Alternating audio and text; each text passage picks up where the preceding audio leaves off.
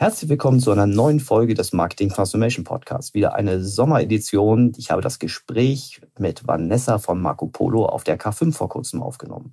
Vanessa leitet das Thema CRM und Loyalty bei Marco Polo und berichtet sehr transparent darüber, welche Initiativen Marco Polo an den Tag gelegt hat, um die Kundenbindung, was ja nun wirklich ein ganz zentrales Element ist, über alle Vertriebskanäle für Marco Polo besser zu gestalten und welche Herausforderungen, welche Erfolge Sie damit eingefahren haben.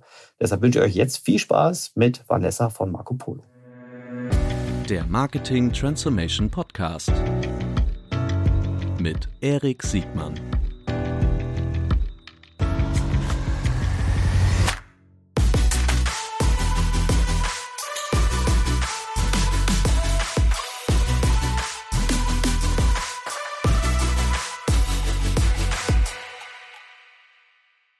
Schön, dass du da bist. Geht's dir gut? Ja, vielen ja? Dank. Ich freue mich, hier sein zu dürfen. Wir haben ja schon viel über Mode gehört, ne? Ähm, also zumindest heute Morgen. Äh, ja, die, ähm, ich, ich will nicht sagen, dass ich Mitleid habe, aber das, was ihr erlebt habt, jetzt nicht ihr speziell bei Marco Polo, aber ihr in eurem Vertical ist ja, glaube ich, neben, neben Möbeln und Reise das Vertical, was am meisten Achterbahnfahrt in den letzten drei Jahren äh, durch, durchlaufen hat. Ähm, bevor wir einsteigen, vielleicht erzählst du kurz nochmal für diejenigen, also ich glaube, jeder kennt Marco Polo, ganz offensichtlich die Modemarke, nicht den Reiseführer. Genau. Die, die, äh, aber vielleicht magst du ganz kurz nochmal so kurz die wesentlichen Stichpunkten für ja. euch zu sagen, äh, also nicht nur wer ihr seid, sondern wo ihr gerade steht und dann steigen wir in dein Thema ein, in die CRM-Welt. Sehr gerne. Genau, Marco Polo, die Modemarke. Marco Polo hat die Vision, die führende nachhaltige Marke im Bereich Premium Lifestyle zu werden und sich vor allem da global aufzustellen. Ich glaube, die Marke ist sehr, sehr gut bekannt im Dachbereich. Ähm, von daher ist der Fokus auf Internationalisierung mit den sozusagen ja, qualitativ hochwertigen Produkten, aber auch ja, mit innovativen Konzepten. Und insgesamt brauchen wir dafür natürlich auch den Endkunden und die Endkundin. Du hast gerade gesagt, turbulente Zeiten. Ich glaube, das haben wir alle durchlebt. Ich bin verantwortlich für E-Commerce, CRM und Loyalty. Und da haben wir natürlich in der Corona-Phase ein ordentliches Wachstum mitgenommen. Dann eine ordentliche Überschätzung, wie es weitergehen kann und sind jetzt eigentlich wieder auf einem ähm, guten Niveau angekommen, wo es aber umso wichtiger ist, über den Kunden zu sprechen, um auch ja dieses Ziel. Ach ja, ich ja. habe den Klicker. Danke dir, du hast mir so charmant hingeschoben.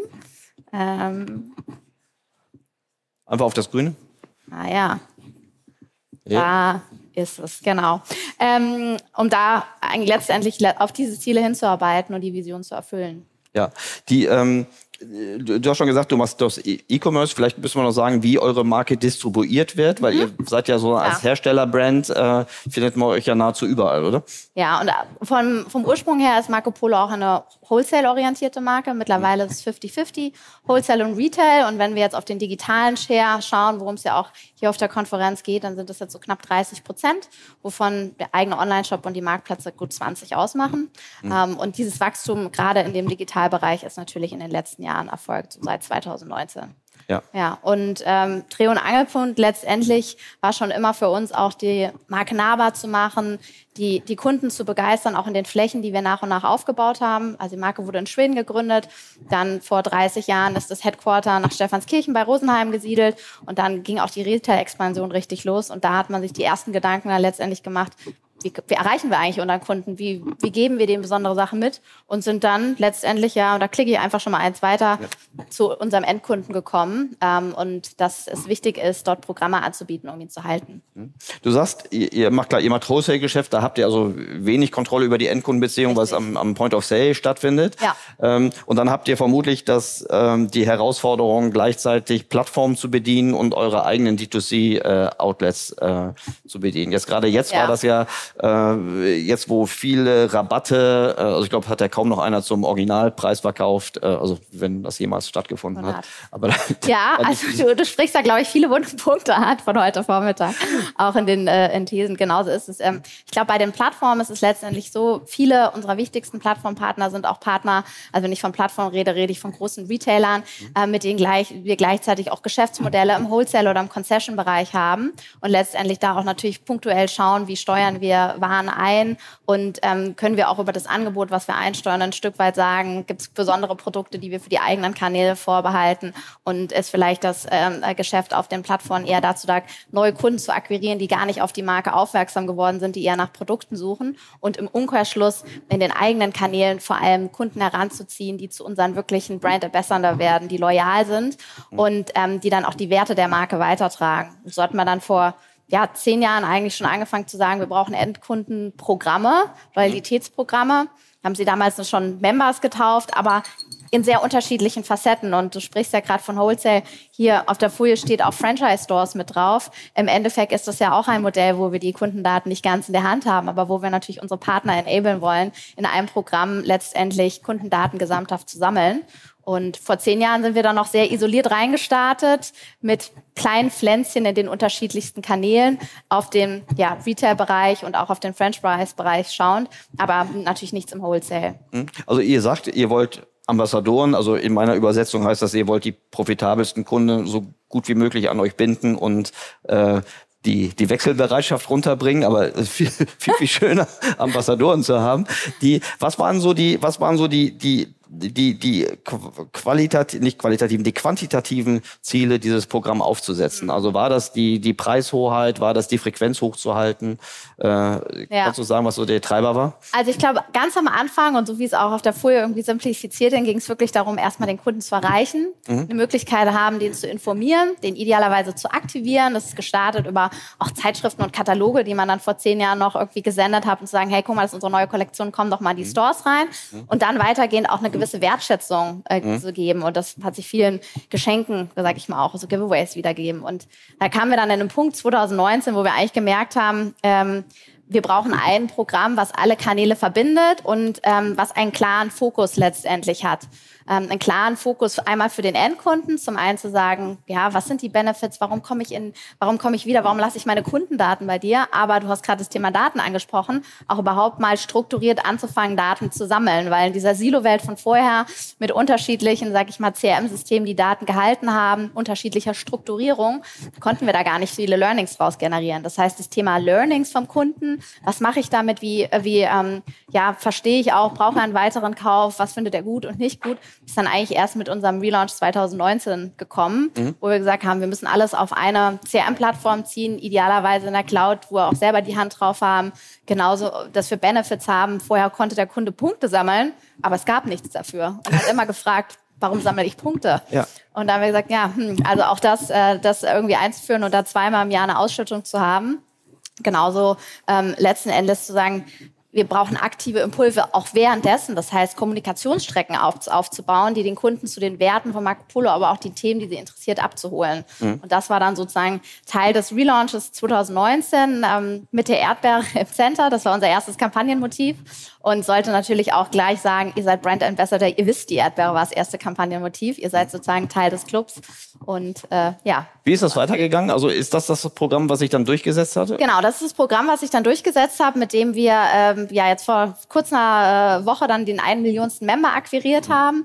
Vor allem, weil wir die Benefits auch klar rausgestellt haben. Also letztendlich zu sagen, ähm, es muss eine Mischung bei uns aus Services sein. Wir haben mhm. gesagt, wir sind distribuiert auch im stationären Bereich. Das heißt also so Themen Themen wie Reserve und Collect, Click und Collect, aber auch In-Store-Bestellungen, die müssen Teil des Programms sein, auch einen Mehrwert bieten, dafür deine Kundendaten wieder abzugeben und idealerweise auch, dass die reibungsfrei funktionieren. Also auch da, als man dieses erste Mal aufgebaut hatte, hatte man dann auch die Hand nicht mehr wirklich drauf. Die, die Stockdaten haben sich nicht aktualisiert und von daher war das größte Learning eigentlich, als wir 2019 da reingestartet sind, was ist unser Plan, wo wollen wir hin? Und auf der einen Seite, wie gesagt, attraktives Programm mit klaren Benefits für den Endkunden und auf der anderen Seite ganz wichtig, die Stores und die Franchise-Partner mitzunehmen, weil dort findet natürlich der persönliche Touchpoint statt. Ja, das wollte ich gerade fragen. Click and Collect, jedes Mal, wenn ich das sehe, aber ich bin auch E-Commercer, ja. D2Cler at heart, äh, denke ich jedes Mal, das macht man doch eigentlich nur, um die Retail-Partner irgendwie zu beruhigen, aber die Kunden wollen das doch gar nicht, oder? Also doch, wir haben viele Kunden, die das, äh, das wollen. Ich glaube, was äh, spannend ist, ist, wie geht's eigentlich weiter, wenn mhm. derjenige das Paket wirklich in der Filiale öffnet, dass du dann auch sagst, hm, passt mir es, gebe ich zurück, kriege ich einen Austausch Austausch. Und auch da ähm, haben wir auf jeden Fall noch Learnings zu machen, weil E-Commerce anderer Bezahlprozess als in, der, in, den, äh, in den Stores. Das, das lösen wir jetzt erst gerade. Aber zurück zu der Frage, doch, äh, das wollten Sie, äh, das möchten Sie schon, die Kunden. Wir haben natürlich auch ein, ein Incentive mitgegeben, man zahlt keine Versandkosten. Also ein weiterer Punkt natürlich, die Kanäle zu vernetzen. Und äh, ja, letzten Endes sieht man es ja auch hier drauf. Es ist so eine Mischung aus Themen, die den Omnichannel-Part oder den Gedanken stärker fördern mhm. und auf der anderen Seite aber auch Benefits für den Kunden an sich. Er hat alles jetzt mit einer Identity und einem Kundenprogramm. Also davor, wenn er im Outlet gewesen ist und eingekauft hatte, hat er einen anderen Login, sage ich mal, als wenn er im Online-Shop war und wieder einen anderen, wenn er in den Full-Price-Store gekommen ist. Ja, aber lass mich raten. Ich, ich würde jetzt, wenn ich jetzt wetten müsste, würde ich sagen, exklusive Member Sale ist die Maßnahme, die am stärksten die ist auf jeden Fall die Maßnahme, die am stärksten die Neukundenakquise pusht. Mhm. Also die Teilnahme an dieser, dem Programm, was wir auch gerade erst hatten, wo es dann ja um die 30 Prozent Rabatt gibt für eine sehr kurze Zeit. Da haben wir es wieder, die Rabatte. Ja. Zum Glück vor Reduzierung. Und du weißt, wem du Rabatte gibst, ne? Du gibst ja nicht Rabatte mit der abgesägten Schrotflinte, sondern ja, richtig, genau. Äh, und ähm, auch teilweise nicht immer auf das gesamte Sortiment, sondern sehr in diesem Jahr vor allem sehr geschaut, welche Produkte brauchen es auch einfach nicht. Mhm. Ne? So Basic-Kollektion oder Kapsel-Kollektion. Mhm. Ja. Ihr macht da schon eine Abwägung zwischen dem, was ihr jetzt äh, in Store habt, also wo ihr gerne Rabatte geben wollt äh, und wo ihr die höchste Konvertierungsrate habt, um Absolut, wirklich neu genau. Und wir schauen uns das dann auch nochmal länderspezifisch an mhm. und natürlich auch im Gedanke wieder des Omnichannel-Kontext. Wir wollen keine anderen Rabatte online geben, die es in den Stores nicht gibt, weil das am Ende auch natürlich zu Frustrationen im Kundenprozess führt. Mhm. Ähm, wir sind da kulant und gehen da letztendlich mit und versuchen dem Kunden seine Wünsche zu erfüllen. Aber von Anfang an muss es natürlich schon gut geplant sein, sodass da eine ähm, ja, Harmonie stattfindet. Ja, verstehe ich gut. Äh, das ist ja auch technisch nicht ganz komplex, wenn man mhm. das wirklich, äh, also wenn man ja. Inventory, Deckungsbeiträge, Neukunden, Bestandskunden, wenn man das wirklich praktisch aus, äh, aus dem richtigen, aus der richtigen Perspektive betrachten möchte. Ähm, wie seid ihr im Tech-Stack-Verfahren? Ist das ja. euer Prozess? Also ähm, wir haben relativ schnell zum Start des Projektes festgestellt, dass das eigentlich neben dem ganzen Thema Marketing und Services der Tech-Stack eine sehr, sehr wichtigen äh, Part mitspielt. Äh, wie ich eingangs sagte, wir haben das Ganze äh, ja in die Cloud gehoben, Microsoft CRM, was wir nutzen und haben da aber auch festgestellt, das ist natürlich nur die eine Wahrheit, wo die Kundendaten liegen. Viel wichtiger ist natürlich im Hintergrund genau diese Mappings zu den Transaktionen zu machen, zu den Deckungsbeiträgen, ähm, um dann auch bei Aktionen und Segmenten letztendlich richtig aussteuern zu können.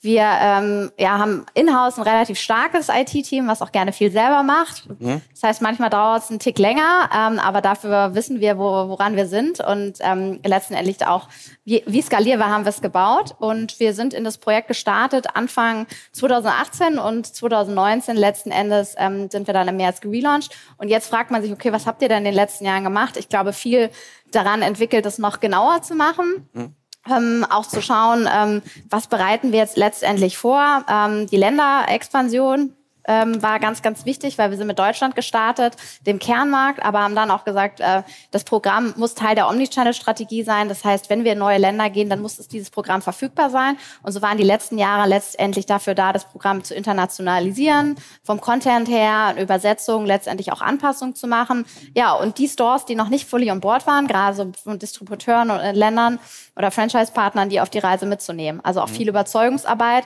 und immer wieder zurück, du hast TechDex gesagt, auch denen eine einfache, simple Lösung darzustellen, auch ein Frontend, was sie bedienen können, ähm, was nicht zu kompliziert ist und zu viel klausalisiert. Ja, oh ja, auch interessant, um die wirklich mitzunehmen. Apropos mitnehmen, aus eurer Perspektive, klar, also wenn ihr die, die Shops, die, äh, sagen wir mal, die eure eigenen Betriebe, eure Franchise-Partner irgendwie mit an Bord habt, eure D2C ja sowieso, mhm. ähm, das, was auf den Plattformen stattfindet, was ja vermutlich nicht ganz wenig ist, äh, das für, bleibt für euch aber ein blinder Fleck aus der Kundenperspektive, oder?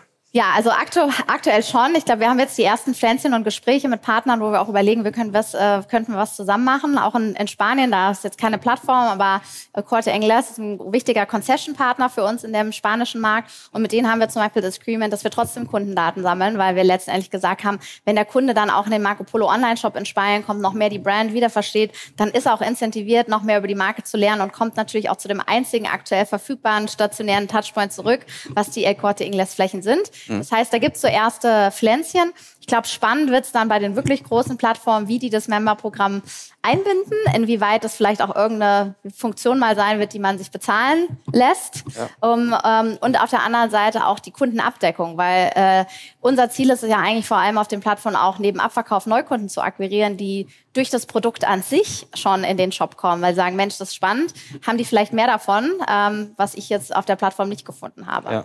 Verstehe ich. Aber vermutlich ist euer übergreifendes Ziel immer mehr möglichst direkte Kundenbeziehungen. Immer mehr äh, direkten Kunden, genau, direkter Kundenzugang. Äh, ich glaube, ich weiß gar nicht, in welchem äh, Slot es heute Morgen war, am Ende die Performance-Marketing-Kosten, die gehen durch die Decke und der direkte Kundenzugang ist das, wo wir mehr und mehr investieren wollen. Und von daher ist es schon das, äh, das Ziel mit aufzubauen. Deswegen so ein bisschen, ja, what's, äh, what's mhm. next? Wir haben jetzt ein Programm, was weiterhin sehr transaktional ist, wenn man ehrlich ist. Also mhm. es geht darum, Punkte zu sammeln, Incentivierung zu geben, den Kunden zum Wiederverkauf zu bringen. Wir sind aber noch nicht da, dass wir wirklich sagen, es ist eine Community oder es ist etwas, wo wir sehr inklusive sind, wo wir mit den Kunden noch mehr in Interaktion treten. Wir haben zwar schon Story-Events, wir machen auch viele exklusive ähm, Kapseln und Events, wo wir Top-Kunden mit einladen, aber eigentlich mit, mit der steigenden Anzahl müssten wir das ausbauen und müssen den Community-Gedanken auch in unsere Level reinbekommen. Und das ist ja. so, was jetzt was jetzt ansteht. Wir sagen immer so ein Kundenprogramm, was dann auch wirklich einen Wow-Effekt gibt, wo noch mehr Service und Leistung drin sind, die weg vom Transaktionalen gehen, vielleicht wirklich noch mehr in die Marke rein, Kollaborationen mitzugestalten. Ähm, ja, Weg vom Transaktionalen heißt auch ein bisschen weg von den Rabatten, ne? Weg von den Rabatten, aber auch weg von nur auf, sage ich mal, Kauffrequenz zu achten oder Umsätze, sondern vielmehr, äh, wie wir es jetzt vielleicht auch in der Vorrunde gerade gehören, noch auf Sachen wie NPS, Weiterempfehlungen und mhm. das viel stärker ein Teil des Programms zu machen. Ja. Also die Community wachsen zu lassen und ähm, ja, mehr Marco Polo-Fans zu generieren. Ja, richtig, richtig scharfe Herausforderung. Also äh, doppelt, ne? Also, also man diese, diese, diese, die, die, weg von der rein transaktionalen Denke, aber auch dieses Miteinander. Viele sprechen ja auch von der, von dieser Frenemy-Beziehung mit Plattformen. Mhm. In der Regel schenken die dir ja auch keine Transaktion, also keine Kundendaten. Äh, aber groß, also ich meine, ihr geht es ja wenigstens an, groß und habt ja schon tolle Erfolge. Äh, ganz herzlichen Dank, dass du hier das Danke, mit uns geteilt hast und viel Erfolg für dich und Dankeschön. Danke, Erik. Dankeschön.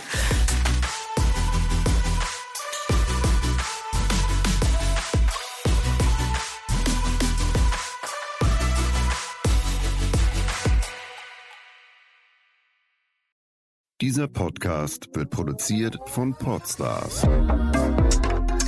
bei OMR.